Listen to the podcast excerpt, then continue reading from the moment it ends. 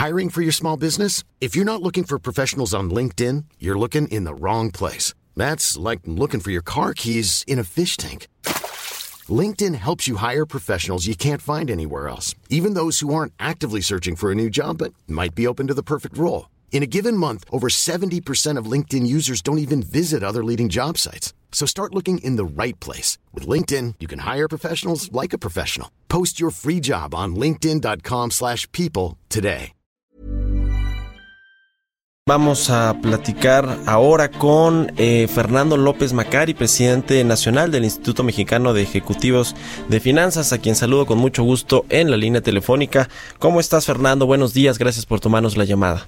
Mario, buenos días. Un saludo a ti a todo tu auditorio pues muy interesados en platicar contigo, Fernando, sobre eh, pues eh, este asunto de las leyes, de lo que se aprobó ayer en la Cámara de Diputados, que ha sido pues muy polémico, ha habido muchas voces en contra de pues eh, este, lo que llaman algunos terrorismo fiscal o persecución de pues em, empresarios o gente que pues podría utilizar facturas falsas o empresas fantasmas sin que pues efectivamente lo hagan porque así quieren defraudar al fisco, ¿no? Y ustedes eh, pues han criticado también que la Secretaría de Hacienda podrá convertirse en un juez y parte, ¿no? Para determinar pues si una empresa eh, incurrió en un fraude fiscal y pueda ser castigada como eh, pues ya ya las nuevas leyes lo van a tipificar delincuencia organizada. Cuéntanos, ¿qué, qué, qué análisis, qué evaluación han hecho ustedes ahí en el IMEF? No, la realidad es que eh, si bien es un gran problema el tema de las facturas eh, falsas, el tema de las empresas fantasmas,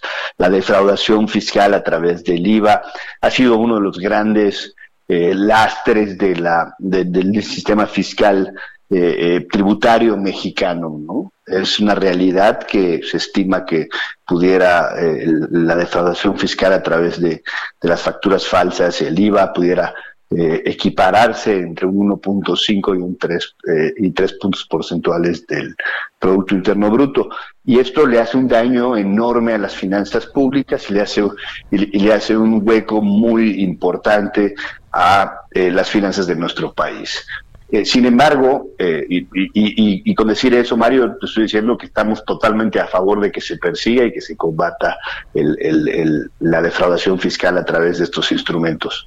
No obstante, lo que no, obstante lo que sentimos es que esta ley eh, deja al aire muchos casos y supuestos en los que el empresario podría incurrir en una falta que, están mencionadas en dicha ley eh, sin tener el control o sin poder eh, percatarse de que así suceda. Y, este, y, la realidad es que creemos que se ha llevado hasta un extremo en el cual eh, pudiera poner a un empresario que, como tú bien sabes, hace miles o cientos, cientos de operación, operaciones al mes y miles de operaciones al año, que de alguna forma en alguna compra de un producto, en alguna compra de un, servicio, en tratar inclusive con algún eh, agente externo, podría estar involucrado en, eh, eh, de manera involuntaria en una situación de esta naturaleza. Ahora, se ha dicho, Fernando, que el, digamos, si bien la Procuraduría Fiscal de la Federación eh, que de hecho Carlos Romero me parece que redactó, supervisó buena parte de las reformas a los códigos fiscales eh, eh, que, se están llevando a cabo, incluso a, otras leyes.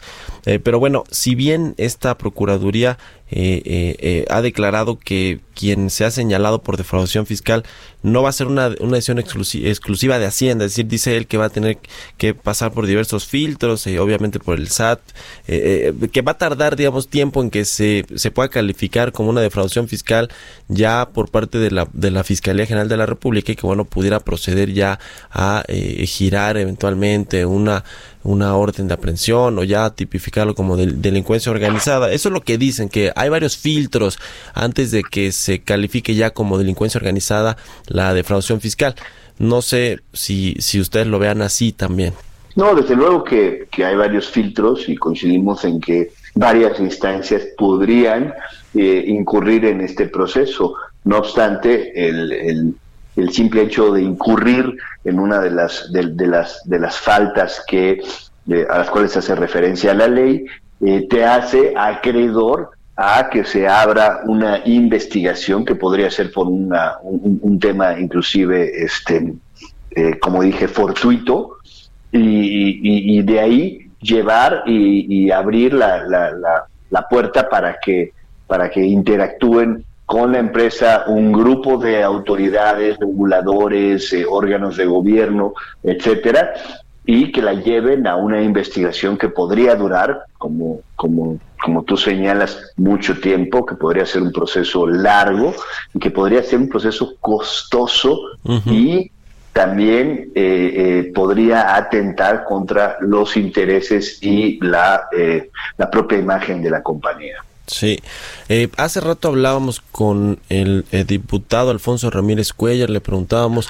pues sobre esto que se aprobó, si se había escuchado a la iniciativa privada, los organismos eh, privados, la sociedad civil, en general a, las voces que bueno pues estuvieron allí en el, en el Congreso, en la Cámara de Diputados, pues dando sus puntos de vista. Ayer también platicaba con Enrique Ochoa, el diputado del PRI, él nos decía pues nada de lo que se presentó en, eh, en estas discusiones, en estas mesas de trabajo antes de, votar las leyes, pues se tomó en cuenta porque casi casi como llegó del Senado se aprobó este dictamen para tipificar como delincuencia organizada la defraudación fiscal. ¿Ustedes qué opinan? ¿Que se escucharon las voces o no?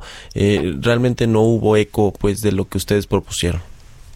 Nosotros como IMEF no estuvimos involucrados de primera mano en las negociaciones de estas eh, de estas modificaciones a la, a la propuesta de, o a la iniciativa de ley, pero sí estuvimos trabajando en los comités fiscales de algunos de los organismos de los que estuvieron involucrados. Y lo que la información que teníamos es que, había un entendimiento de la situación, que, que, que se iban a proponer, eh, eh, que se iban a proponer cambios a dicha ley y que, y que iban a ser, iban a ser modificados.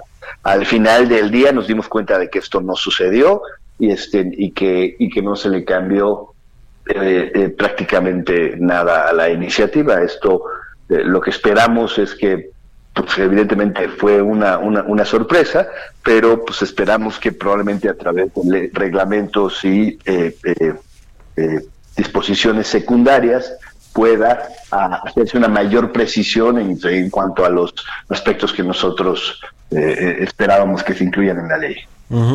Ahora, eh, Fernando, hay, hay pues, digamos, los empresarios yo creo que no quedaron nada contentos con lo que se aprobó ayer. Eh, el mismo eh, presidente del Consejo eh, Mexicano de Negocios, Antonio del Valle, lo puso ayer en un tuit, dijo que lamentaban que no se hayan escuchado las voces, que creen lo mismo que se debe atacar a quienes defraudan al fisco, a quienes usan facciosamente las facturas falsas para evadir al fisco. Obviamente esto debe, debería ser considerado como un delito importante, pero, pero pues no estaba muy de acuerdo con, con, lo que se aprobó, ni está la Coparmex, por supuesto, que dicen que se van a venir una ola de amparos y, y, y, demás. Eh, finalmente creo que lo que hay de fondo es saber si hay certeza o no para la inversión privada, que es lo que está deteniendo la actividad económica en buena medida, que estemos estancados en, en cuestión de crecimiento económico. ¿Tú, ¿Tú crees también que esto va, va a seguir afectando, digamos, va a ser, va a arrastrar, digamos, este tema de que la iniciativa privada pues no tiene la confianza para invertir y pues por lo tanto no está generando empleos, no está generando actividad económica? ¿Qué, qué riesgo ves, riesgos ves tú de que los empresarios no estén contentos con lo que se aprobó y que por lo tanto pues reserven muchas de sus inversiones? En definitiva, la sobreregulación eh, tributaria eh, eh, va a tener un efecto negativo en, el, en, el, en, la confianza y en el ambiente de certidumbre para que los empresarios activen sus inversiones de nuevo.